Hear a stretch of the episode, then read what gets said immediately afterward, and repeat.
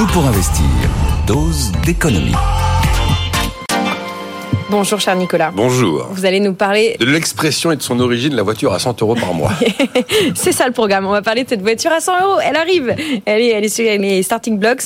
D'après les échos, Bruno Le Maire va profiter de la journée organisée par la plateforme automobile pour donner des détails sur ce leasing social. Qu'est-ce qu'on sait déjà, Nicolas? La grande nouveauté, c'est le montant de la subvention publique accordée par l'État. 13 000 euros, jusqu'à 13 000 euros, disent les échos ce matin. Ça inclut le bonus à 7 000 euros, le bonus écolo, qui est, celui dédié euh, aux ménages les plus fragiles. L'autre nouveauté, c'est la date. Le décret, visiblement, est imminent.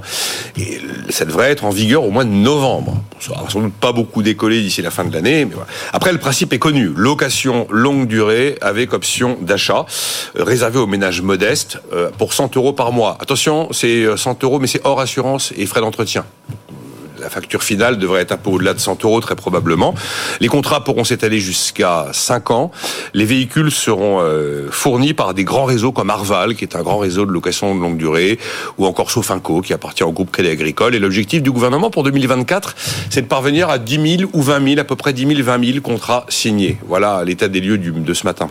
A-t-on une idée du type de véhicule auquel on va pouvoir accéder? On a une idée du, du, grand principe. On n'a pas la liste. Voilà, le grand principe, c'est évidemment d'aller privilégier du Made in Europe ou du Made in France, et donc pas du Made in China. Donc vous oubliez l'idée de voir la fameuse Dacia Spring Made by Renault, mais Made in Shanghai, se retrouver dans la liste. Il y a deux véhicules français qui sont un peu dans les starting blocks, la Citroën C3, la i3 et la Renault 5 électrique qui, euh, qui va arriver. Voilà. Bon, qui sont euh, les heureux et les heureuses qui pourront accéder à cette location euh, de 100 euros par mois. Ménage modeste, on devrait très probablement se retrouver sous le seuil classique euh, de 14 euh, 086 ou 89 euros par an de revenu fiscal de référence par part. Alors attention parce que ça pourrait devenir plus complexe parce que Christophe Béchu considère que peut-être il faut mettre une notion géographique. Mm. Alors est-ce qu'il faudrait privilégier cette offre dans les zones dites ZFE où la voiture thermique est devenue non grata? Est-ce qu'il faut décider de cibler des agglomérations qui ont traditionnellement un seuil de pollution qui dépasse, euh, qui dépasse la norme. Ces villes-là, c'est pas compliqué, c'est Paris, Lyon, Marseille, Strasbourg et Rouen. Et puis Agnès Pannier-Runacher se demande s'il faut pas cibler une population particulière. Par exemple, les gros rouleurs, vous savez, le coût de l'infirmière libérale, qui aura peut-être éventuellement des revenus un peu plus élevés, mais qui roule beaucoup attention de ne pas mettre trop de critères, sinon c'est l'assurance que le truc fonctionnera pas. Hein. Bon, est-ce que cette mesure, vous pensez, Nicolas, va pouvoir faire décoller pleinement le marché de la voiture électrique? Non, décoller le marché de la voiture électrique, je ne pense pas. D'ailleurs, j'en parlais avec Luc Châtel, qui était l'invité ce matin euh, de Good Morning Business. Il me disait très clairement que les clients de la voiture électrique, ils sont identifiés. Hein. C'est les déciles 9 et les déciles 10. Donc c'est pas vraiment. Ça veut dire quoi, 9 eh ben, Ça veut dire que c'est la partie de la partie, c'est la catégorie de la population qui a le plus de sous pour pouvoir se, se payer une voiture euh, électrique plus chère qu'une voiture thermique. Euh, mais c'est un élément de réponse à un vrai sujet. J'ai trouvé ça assez intéressant, l'étude de l'Institut de l'économie pour le climat, dont on a parlé ici même, c'était vendredi avec vous, et qui nous disait que la transition verte, eh ben, il y avait des catégories de, de ménages qui pouvaient pas se la payer. Ils ont fait des calculs assez précis hein, sur quel est le reste à charge pour c'est quoi? C'est l'habitat et la voiture. Hein. Quel est le reste à charge euh, une fois qu'on a déduit tous les dispositifs qui existent? Parmi les 11 programmes d'aide dont on parlait Il y en a 4 qui sont qui ne sont pas sous condition de ressources, tous les autres le sont.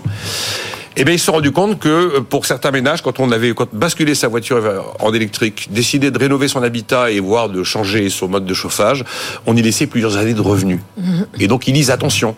Attention, parce que cette transition verte à marche forcée, 2035 pour le moteur thermique, 2025 pour la location d'un logement G, les ZFE qui pullulent dans tous les sens que rien n'ait été préparé. Attention au moment où il y a un rejet populaire d'une partie de la population de ces politiques de transition verte, euh, parce que ça rappelle évidemment des mauvais souvenirs quand tout d'un coup des politiques qui viennent d'en haut tombent sur les gens et que les gens, ça bouscule tellement leur existence et qu'ils n'ont pas les moyens euh, d'accompagner le mouvement qu'il y a une forme de rejet. D'ailleurs, le rapport de l'Institut de l'économie pour le climat dit vous ne pouvez pas demander à des gens de payer quelque chose vis-à-vis de, enfin, de payer un truc pour lequel ils n'ont pas les moyens de payer. Et donc, il faut trouver des dispositifs. Alors, ce dispositif, même s'il sera sûrement imparfait, participe aux éléments de réponse que l'on peut essayer d'apporter.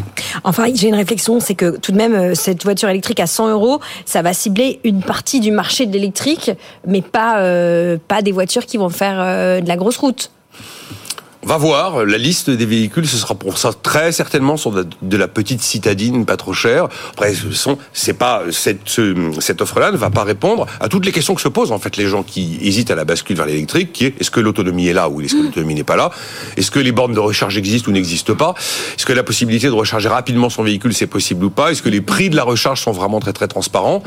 Et puis après, on peut poser la question plus lointaine, est-ce qu'on aura la capacité de production d'électricité pour électrifier toute l'économie?